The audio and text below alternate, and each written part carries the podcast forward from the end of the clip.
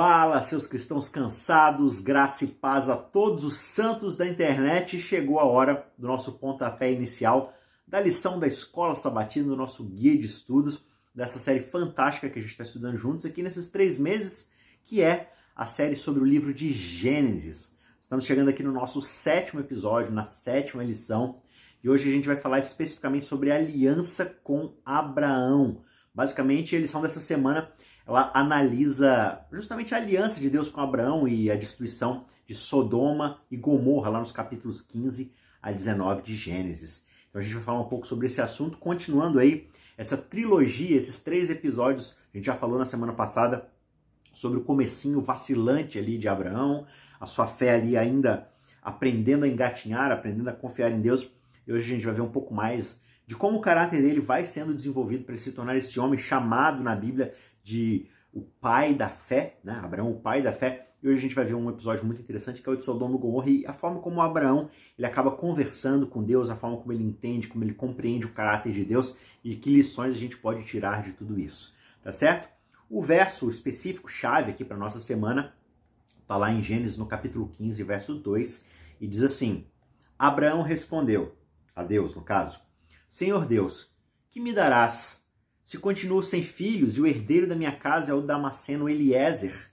Né? Então aqui está esse questionamento que Abraão faz a Deus, uma segunda conversa muito íntima que Deus faz, que Abraão, no caso aqui, faz com Deus, e a resposta de Deus é uma resposta muito interessante, e a gente vai estudar um pouco mais disso no decorrer agora desse, dessa semana, desse guia de estudo, desses capítulos específicos aqui, capítulos 15 a 19 de Gênesis. E como sempre, a gente vai aqui levantar alguns pontos específicos, alguns pontos importantes. Não significa que o estudo da lição se resuma aquelas coisas que a gente trata aqui, mas é sempre bom você ler o texto bíblico, analisar ali da sua própria perspectiva, fazer o seu próprio estudo do texto bíblico. E a gente está aqui para ajudar, para dar esse pontapé inicial, levantar algumas questões aí de reflexão. Tá certo? Antes da gente ir então para esses pontos principais, eu quero te convidar e te pedir mais uma vez. Primeiro, você não é inscrito no nosso canal? Dê uma força pra gente aí, se inscreva para você ficar por dentro. A gente tem não só aqui o guia de estudo toda semana, todo sábado, por volta de meio-dia, mas todos os dias às seis da manhã, horário de Brasília, a gente tem a nossa meditação de capa a capa. A gente está todos os dias trazendo uma reflexão em cima de frases bíblicas, do texto bíblico, partindo de Gênesis, da capa, e indo até Apocalipse, né? A outra capa. E a gente já está aqui mais ou menos ali no livro de Provérbios, Eclesiastes, quase na, na metade ali do Antigo Testamento, já foi uma jornada e tanto, já passando por vários livros. Então, não fique de fora dessa meditação, desse estudo constante da Bíblia. Se inscreva aí e clica nas notificações para você sempre receber esse material que vai te ajudar aí na sua devocional, no seu momento inicial ali da, da sua manhã, do seu dia, ou mesmo se você quiser assistir em outros momentos durante o dia, se você quiser maratonar e você não assistiu ainda, enfim, tá tudo lá, basta você acessar o canal Cristãos Cansados, tá certo? E o segundo pedido é que você deixe o seu joinha, que você deixe o seu curtir no nosso vídeo, porque isso ajuda bastante a levantar aí o interesse de outras pessoas também no vídeo. O YouTube vai recomendar esse vídeo para outras pessoas e assim a gente leva esse conteúdo mais adiante, tá certo? Então eu conto com a sua ajuda. Se você puder, clique no curtir aí e se ainda não é inscrito, se inscreva no nosso canal. Beleza? Vamos então agora para o primeiro ponto do guia de estudo que eu destaquei aqui, que é a história de Abraão ilustra a justificação pela fé. É verdade. Se você observar o que o texto bíblico diz, lá em Gênesis capítulo 15, verso 6, diz que Abraão creu no Senhor, ele acreditou no Senhor e isto lhe foi atribuído para a justiça. E esse crer, esse acreditar, esse confiar é justamente a ideia que se tem da palavra fé. Fé não é simplesmente fechar os olhos e aceitar qualquer coisa. Fé é um sentido de contrato, de confiança, de depositar de fato a, toda, toda a sua vontade de acreditar em algo, toda a sua vontade de confiar, especialmente. É uma questão relacional, mais do que simplesmente acreditar muito. É uma relação de confiança. Então, Abraão teve uma relação profunda de confiança em Deus e isso lhe foi atribuído para a justiça. Curiosamente, né, lá em Romanos 4, verso 3, essa própria fala, esse próprio texto aqui de Gênesis 15, vai ser repetido pelo próprio apóstolo Paulo quando ele está lá construindo a sua argumentação sobre a justificação pela fé. Né? Quando ele vai explicar sua teologia, do que ele entende ser a salvação, a justificação pela fé, ele usa especificamente a história e o exemplo de Abraão, especialmente aqui esse pedaço do texto. Na verdade, se você ler o capítulo 4 de Romanos, o capítulo 4 todinho, ele vai usar essa história de Abraão como argumento para trabalhar a questão da justificação pela fé. E, e Paulo usa pelo menos ali cinco abordagens diferentes para mostrar como é que Abraão é assim essa pessoa que ilustra que Deus de fato nos salva porque nós cremos nele, não por nada que nós venhamos a fazer. Né? E a viagem que Abraão faz, tanto quanto o seu estabelecimento lá em Canaã, né? até ele adquirir terras ali, ele se estabelecer, mesmo sendo uma espécie de nômade e tudo mais. Só que tudo isso que ele fez foi baseado sim na confiança que ele tinha nas promessas que Deus havia feito a ele. E ele cresceu na sua experiência de fé em fé, conforme o próprio Paulo também fala lá em Romanos, no capítulo 1, verso 16. Então a experiência que nós temos pela fé no Evangelho é uma experiência de fé em fé. O que isso significa?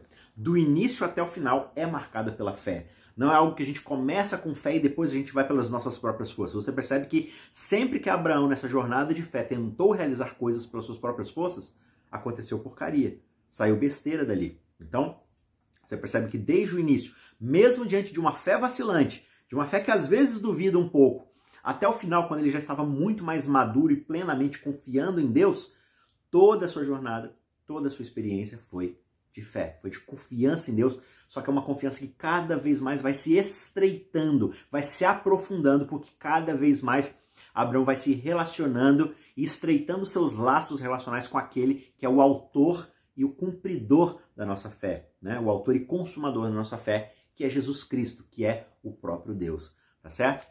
E como exemplo dessa aliança de Noé, né? Se você volta lá atrás na história de Noé, essa aliança que é feita para as outras nações, a de Abraão também envolvia as outras nações, envolvia os outros povos, as outras famílias, clãs. Deus foi específico ao falar com Abraão. Através de você, todas as famílias da terra vão ser abençoadas, porque no fim das contas, essa aliança que é feita com Abraão é parte da aliança eterna, aquela aliança que foi feita desde o início de tudo, desde a fundação do mundo. E essa aliança, ela é sim oferecida para toda a humanidade. Você pode conferir isso no capítulo 17, verso 7, como é que essa aliança é reafirmada. E também lá em Hebreus, no capítulo 13, verso 20, mostrando como é que isso tudo está ligado, no fim das contas, com a promessa que Deus fez para Eva. Através da sua descendência virá aquele que vai redimir todas as famílias da terra, que vai redimir a humanidade como um todo. Então, no fim das contas, a história de Abraão ela é registrada para todos nós, todos os crentes em Deus né? todos aqueles que creem em Deus, que confiam em Deus e que precisam ouvir a palavra de Deus. A história de Abraão está lá, no fim das contas, para nós, para que nós possamos ser inspirados por essa fé que é uma fé que começa vacilante, que oscila várias vezes, mas que está num processo de confiar cada vez mais em Deus, mesmo que às vezes não confie, né? Mas Deus vai lá, toma Abraão pela mão, o reergue, conversa com ele e fala assim: Abraão, confia em mim, eu estou conduzindo você para cumprir um contrato que eu fiz. O objeto da sua fé, Abraão, não é o que você é capaz ou não de fazer. Você está velho, você é incapaz disso, daquilo. Não. A confiança, a sua fé está no fato de que eu sou Deus e eu assinei um contrato com você. E eu tenho o poder para cumprir esse contrato. E eu vou cumprir esse contrato. Você fez um contrato com o próprio Deus. Então é nisso que a sua fé, Abraão, precisa estar depositada. E da mesma forma acontece conosco. Quando a gente olha para a gente e fala assim, não, mas eu não tenho condição de conseguir cumprir os mandamentos, eu não consigo é, lidar com esse pecado, eu não consigo fazer tal coisa, eu não tenho condição de me salvar, a gente está colocando os nossos olhos no lugar errado. A fonte da nossa fé é o fato de que Deus assinou um contrato com a humanidade onde ele garantiu pelo sangue do seu filho que ele há de nos redimir. Então é nisso que a gente precisa ter fé.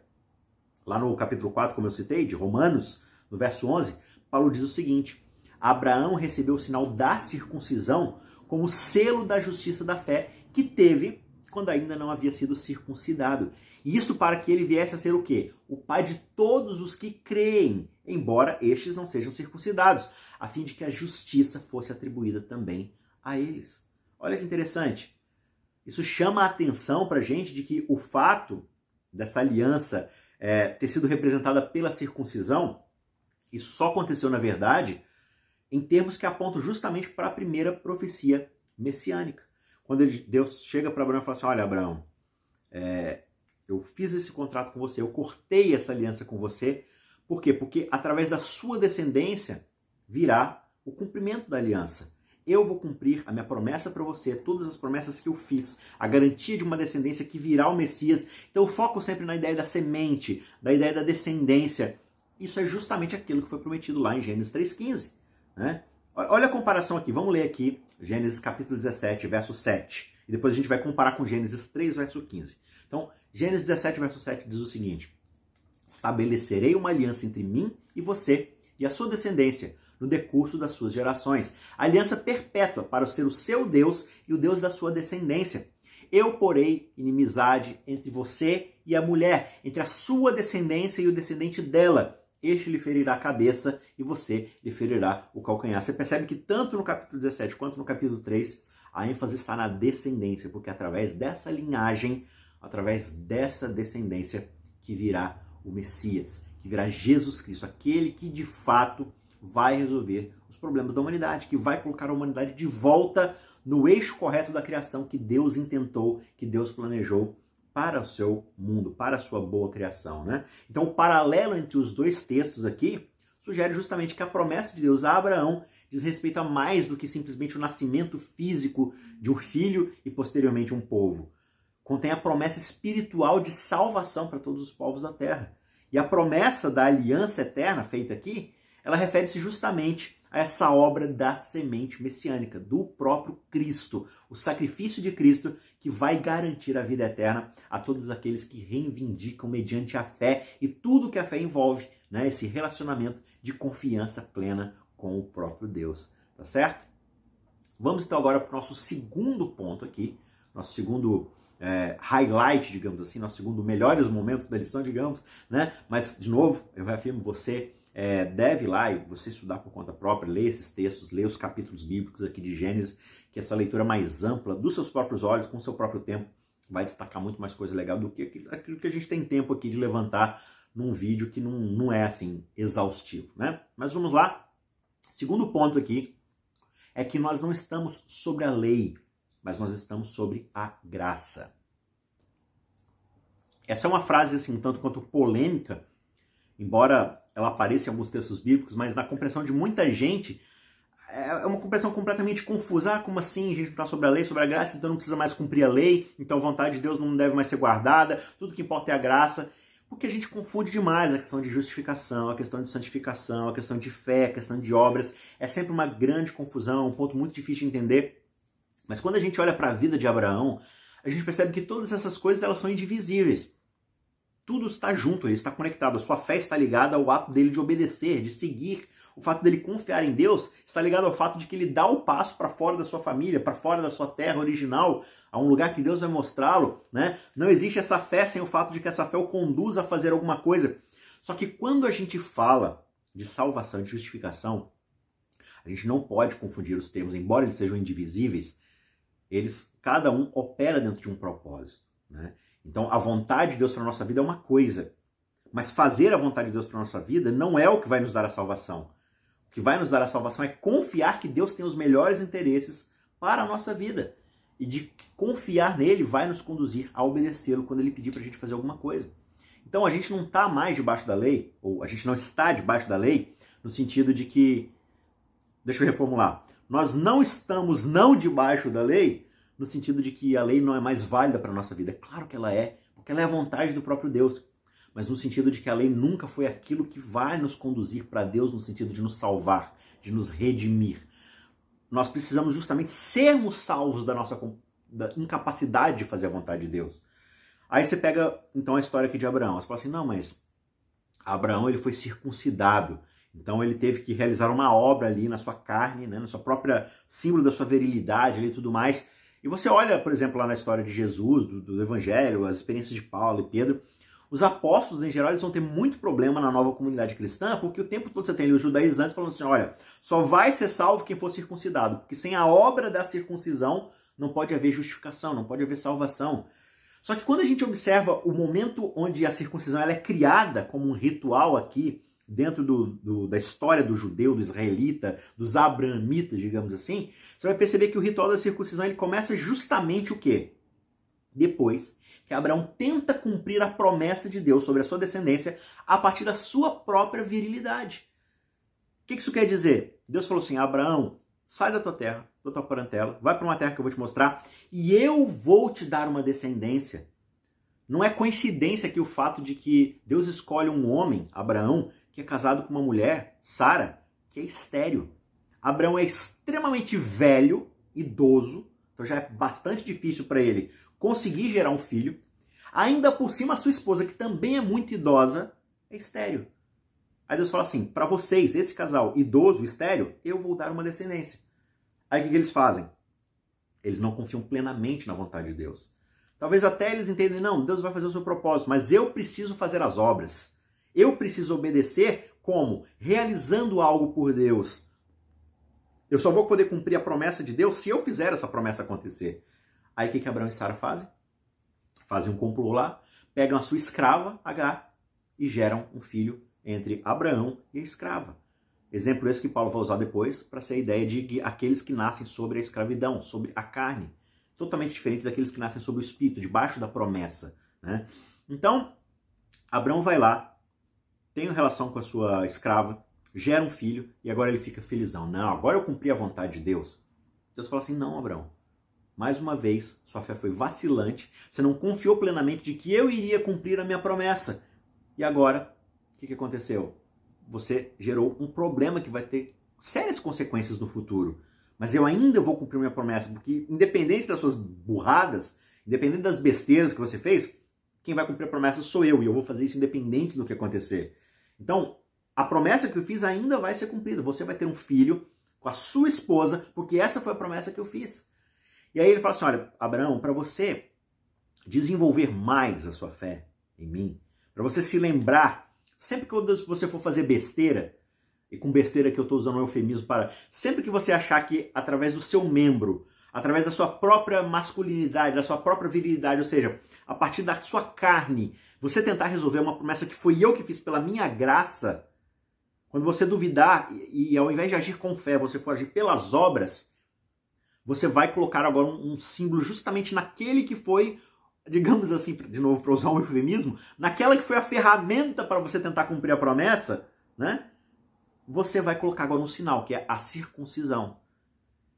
O que, isso vai simbolizar? Cada vez que você for usar seu membro, você vai se lembrar, olha, eu tentei cumprir a promessa de Deus, da graça, na minha própria carne, na minha própria virilidade. Algo sobrenatural que Deus prometeu para mim. Então eu preciso confiar que Ele vai fazer isso. Então, o que, que acontece? Deus só coloca, ou só pede para que Abraão e sua descendência coloquem esse sinal da circuncisão no membro, depois que Abraão tinha tentado resolver as coisas pelas obras. Então a circuncisão era, na verdade, um sinal para lembrá-los de exercer fé em Deus. A circuncisão, a circuncisão ela foi dada como um sinal de que a justiça e a promessa vêm somente de Deus e devem ser aceitas pela fé. Só que aí o que aconteceu? Algo que era um símbolo para exercer fé em Deus, com o tempo, na história dos judeus, foi pervertida para servir justamente pelo oposto do que ela simbolizava, para começar a servir como um meio de obter justiça própria, que é todo o problema lá na frente que os apóstolos vão ter com os judaizantes, com os judeus ali na nova comunidade cristã de tempo todo estarem forçando os novos conversos a provarem que podem ser dignos de salvação circuncidando a sua própria carne. Né? Então, quando a gente lê, por exemplo, Romanos 6,14, Gálatas 4, 21, vamos, vamos ler aqui Romanos 6,14, diz assim, olha, porque o pecado não terá domínio sobre vocês, pois vocês não estão debaixo da lei, vocês estão debaixo da graça. E Gálatas 4, 21 diz, digam-me vocês, aqueles que querem estar sobre a lei. Será que vocês não ouvem o que a lei diz? Então, essa expressão debaixo da lei, que, que o texto usa, ou sob a lei, que, que Gálatas também usa, é, elas podem ser utilizadas aqui pelo apóstolo, é, não numa referência à obrigação de você obedecer à lei. Né? Não, eu estou sob a lei, então sou obrigado a obedecer à lei. Não, a ideia aqui, em vez disso, é justamente se referir àqueles que estão sim usando a obediência à lei, mas na verdade como um meio de justificação. Então ele está falando assim: olha, digam-me vocês que acham que pela obediência à lei vão ser justificados. É, essa é a ideia da expressão que ele está usando aqui é, em Gálatas, especificamente, e também em Romanos. Né? Então, o que, que o apóstolo está fazendo aqui? Ele está usando o contraste entre esses dois filhos de Abraão, lá em Gálatas 4, 21 a 31, para poder ilustrar justamente a diferença entre a antiga e a nova aliança. Ele está pegando justamente a tentativa que Abraão fez de executar pela, entre aspas aqui, pelo cumprimento da lei, pelas suas próprias obras, estando debaixo da lei, e quais foram os frutos que foram gerados a partir dessa ação. E agora ele vai comparar com o que aconteceu quando Abraão agiu pela fé e permitiu que Deus cumprisse a promessa. Então, qual que foi o fruto da carne de Abraão? Foi Ismael. Qual que foi o fruto do espírito, na fé, na confiança em Deus? Foi Isaac. Ismael, então, para Paulo, significa o quê? A antiga aliança. Aquela aliança onde o ser humano, de algum jeito, tentava cumprir as coisas pela sua própria vontade e que falhava consistentemente, miseravelmente. Já Isaac representa a nova aliança. Essa aliança que, de fato, é onde a gente permite que Deus cumpra as coisas, tendo fé nele, de que ele vai resolver aquilo que ele prometeu que vai resolver. Ismael é alguém nascido segundo a carne, segundo a tentativa humana de Abraão de resolver os problemas. Isaac é nascido segundo a promessa. Um é nascido de escrava, o outro é nascido livre. Um é nascido da carne, o outro é nascido do espírito. Né? É aquela ideia de que João vai falar lá em João 3,6. Aquele que nasce da carne, esse é carne. Mas aquele que nasce do espírito, esse é espírito. Isso quer dizer o quê? Que as nossas disposições, quando a gente tenta executar as coisas pela carne, vão ser sempre resultado da nossa carne caída da nossa disposição para o pecado, mas quando a gente tem um novo nascimento e nasce pelo Espírito, aí a propensão é seguirmos os frutos do Espírito, é irmos em direção àquilo que o Espírito faz na nossa vida. Né? Comentando justamente esse versículo, Ellen White lá diz o seguinte: a fonte do coração deve ser purificada antes dos riachos se tornarem puros. O que isso quer dizer? Que aquele que está tentando alcançar o céu pelas suas próprias obras na observância da lei, está justamente tentando uma impossibilidade. Não existe qualquer segurança para quem tem apenas essa religião legalista, de aparência de piedade. Não, a vida do cristão não é uma modificação ou uma melhoria da antiga vida. É uma transformação radical, uma mudança completa da nossa natureza. Existe uma morte de si próprio para o pecado e começa uma nova vida, uma vida completa, uma vida no espírito. E essa mudança só pode ser provocada pelo trabalho efetivo do Espírito Santo na nossa vida. Caso contrário, Assim como Abraão fez daquela vez, a gente vai voltar a agir pela carne. E agir pela carne sempre vai levar a gente em oposição ao caminho contrário, ao caminho oposto às promessas de Deus. E esse é um grande problema quando a gente está tentando desenvolver uma vida de santidade ao lado de Deus. A gente deixa de confiar nele e a gente volta ao problema de Adão e Eva lá atrás. A gente fica tentando estabelecer a própria forma como a gente acha que as coisas devem ser feitas. Né? Então, esse foi o segundo ponto. A gente vai agora para o terceiro e último ponto, que é Deus odeia o pecado. Outra frase muito famosa. Deus odeia o pecado, mas ele ama o pecador. E esse contexto dessa frase está justamente dentro da história de Sodoma e Gomorra. Quando a gente tem em mente essa história, a história dessas duas cidades ímpias, o que a gente precisa primeiro lembrar é que a ira de Deus é contra a impiedade, não contra o ímpio. Todos os ímpios são criaturas suas. Ele criou cada ser humano e ele deseja salvá-los. Só que ele também não pode permitir que a iniquidade do ser humano passe impune. Por quê? Porque a impunidade de um, a impiedade de um, é o sofrimento do outro. E Deus os ama igualmente. Por isso ele precisa agir de forma justa para garantir a ordem no universo, para garantir justiça para todos, para permitir que todos possam ter condição justa de viver na sua boa criação, na criação que ele criou, né? na criação que ele planejou ali, que ele deu seu sangue para poder redimir. Então Deus não pode permitir que os pecados passem impunes, porque isso significa injustiça para com as outras pessoas. Portanto, quando você vai lá para Romanos, e é ali onde a gente lê muito sobre a questão da ira de Deus em relação à sua própria graça, você tem, por exemplo, o verso 18, onde Paulo diz que a ira de Deus se revela do céu contra toda impiedade e contra a injustiça dos seres humanos que, por meio da sua injustiça, suprimem a verdade. Ou seja, deixam de lado a revelação sobre quem Deus é e o que isso deveria inspirar na sua vida e passam a viver de forma completamente ímpia, buscando uma vida de resolução própria, de seguir sua própria vontade. E com isso a gente causa a destruição. Causa... Paulo depois vai listar no final do capítulo uma, uma, uma série de pecados que nos transformam por causa da carne.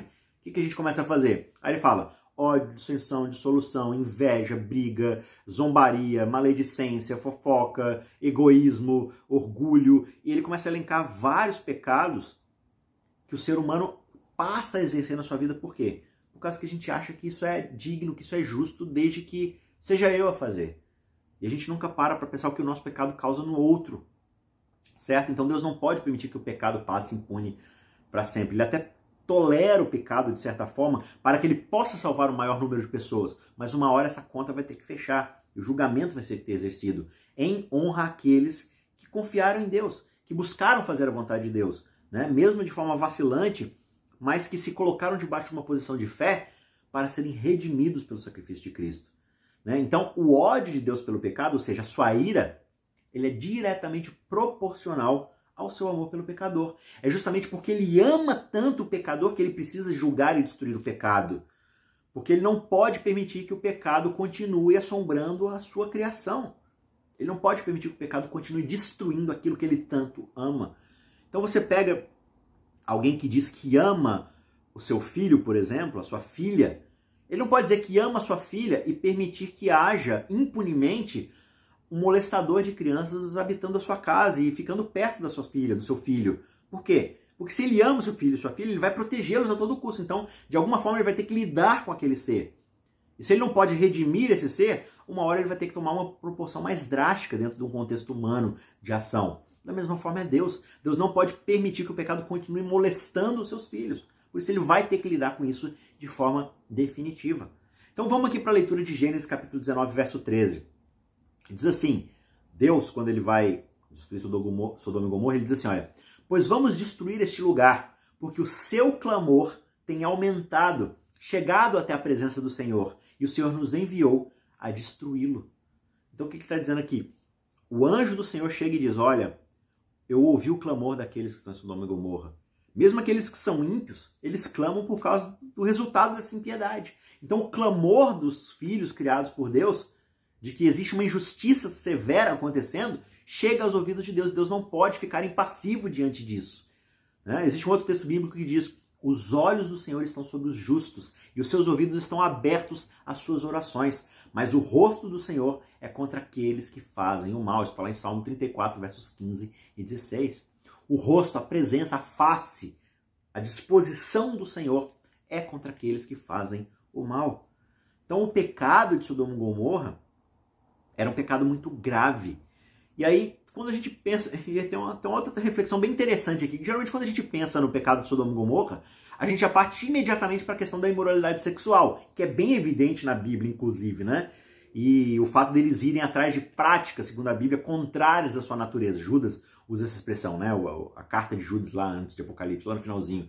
Eles exerciam práticas contrárias à sua natureza. Eles faziam imoralidades sexuais, o próprio fato lá deles quererem estuprar os anjos que estavam lá para salvar Ló e suas filhas e tudo mais.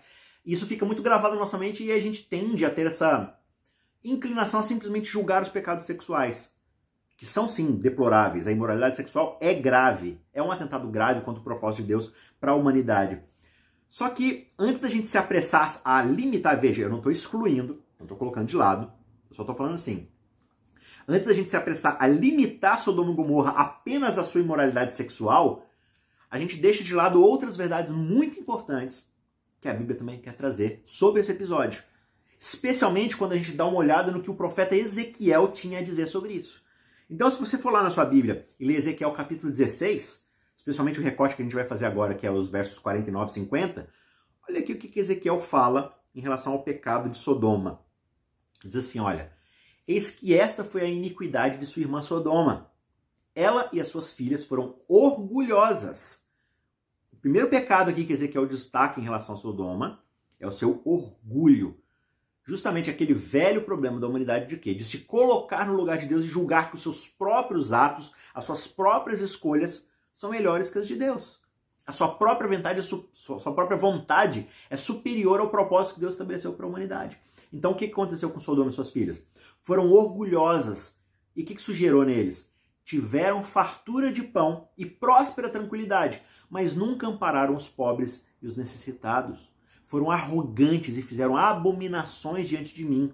Ao ver isso, eu as removi daquele lugar. Então veja, Talvez seja um indicativo, um sintoma da doença do pecado em Sodoma e Gomorra, os seus atos sexuais depravados. Mas esse era um sintoma de algo muito mais grave que existia no coração de Sodoma e Gomorra: arrogância, orgulho e falta de misericórdia por aqueles que estão ao seu redor. E talvez justamente por essa falta de empatia, de misericórdia, é que eles passassem a enxergar o seu próximo justamente como um objeto para satisfazer suas vontades sexuais. Por quê? Porque são meros objetos, são meros seres a serem utilizados para o seu bel prazer. Mas não são vítimas do pecado, não são seres criados por Deus que precisam ser restaurados cuidados, por causa que eles são imagens semelhantes de Deus. Então a gente precisa entender aqui que nenhum pecado é, nenhum pecado é pequeno aos olhos de Deus.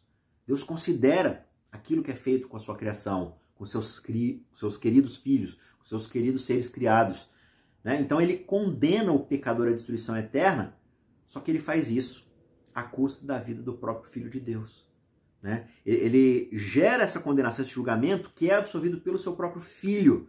Só que aqueles que persistem no seu próprio caminho, que recusam aceitar a vida do próprio Filho de Deus que foi entregue, esses não têm nenhuma chance. Eles vão ser destruídos no julgamento final e eterno.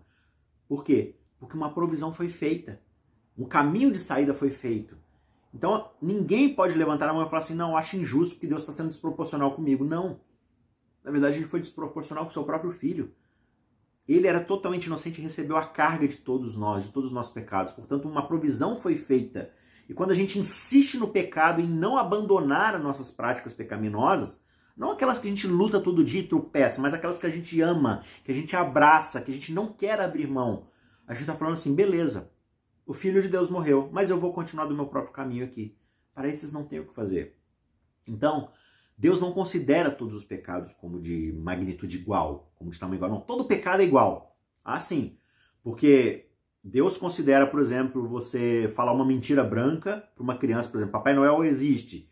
É a mesma coisa que ir lá e matar essa criança. Deus considera as duas coisas a mesma coisa. Claro que não. Se até para o ser humano existe distinção entre a gravidade desses pecados, é claro que para Deus isso também existe. Há graus de culpa na estimativa divina, bem como na do homem. Só que o ponto aqui é que, por mais insignificante que este ou aquele pecado errado possa aparecer aos olhos dos homens, nenhum pecado é pequeno aos olhos de Deus. É claro que eles têm diferença de proporção, de resultado, de consequência, mas nenhum deles é considerado como um ínfimo. Porque de alguma forma vão ferir a nossa relação com Deus. E quando a nossa relação com Deus está desequilibrada, isso vai derramar-se em injustiça contra o próximo. Esse é o grande exemplo da cidade de Sodoma e Gomorra. Por causa do seu orgulho, da sua arrogância, da sua soberba em relação a Deus, isso se derramou na forma como eles tratavam o seu próximo, com todas as abominações, injustiças, e assim por diante. Então, embora o juízo, o julgamento do homem seja parcial, seja imperfeito, para Deus, não. Deus estima todas as coisas como elas realmente são. Ele percebe as coisas como são, porque ele olha diretamente nas nossas vontades, nas nossas intenções. E ele percebe de fato é, como aquelas coisas nos levaram a fazer o que a gente fez. Né? Então, mesmo, por exemplo, quando você tem Davi, Abraão, José, personagens assim que falharam muito, mas Deus olhava para a intenção deles, eles estavam no caminho de querer fazer a vontade de Deus, embora lutassem ainda com as suas deficiências. Por isso, Deus vai desenvolvendo neles a fé. Mas quando se entra num caminho de resolução contra Deus, Deus também observa isso no nosso coração. E ele sabe quando é um ato de rebeldia e quando é um ato de incapacidade. Por isso a gente tem que ser muito atento a não resistir à redenção que Deus nos proporciona. Porque seu Espírito está aí, disponível, para nos fazer nascer de novo. Não da carne, como Ismael representa, mas do espírito da promessa, como Isaac representa. Essa é a grande vontade de Deus para a nossa vida, sermos recriados, nascermos de novo como seres humanos livres no espírito para fazer a vontade de Deus. Então, para a gente concluir, a gente precisa entender que à nossa volta existem almas que elas vão para a ruína de forma tão desesperadora, tão terrível, como essa mesma que se abateu sobre Sodoma e Gomorra. Só que todos os dias a liberdade condicional de alguns está se fechando. A cada hora, alguns estão passando para além do alcance da misericórdia, porque resistem, porque permanecem insistindo naquele pecado de rebeldia. E é onde as vozes de advertência, de súplica do Espírito Santo para o pecador começam a ser cada vez menos perceptíveis. Esses convites para ele fugir da terrível desgraça vão sendo cada vez menos ouvidas. E onde estão as mãos estendidas para atrair aquele que está no caminho da morte? Cadê o nosso papel de alertar as pessoas por esses pecados que estão destruindo a relação com Deus e com o próximo? Onde estão aqueles que, com humildade e fé perseverante, deveriam estar implorando a Deus por aqueles que estão se perdendo? Então, quando a gente olha para o espírito de Abraão, de tentar conversar com Deus, falar assim: Deus, será que não tem ninguém para poupar? Será que não tem nada a ser feito? Esse espírito de Abraão era justamente o espírito do próprio Cristo. O espírito de mediação, de conciliação, de salvação. Então, o Filho de Deus é ele próprio o grande intercessor em nome do pecador.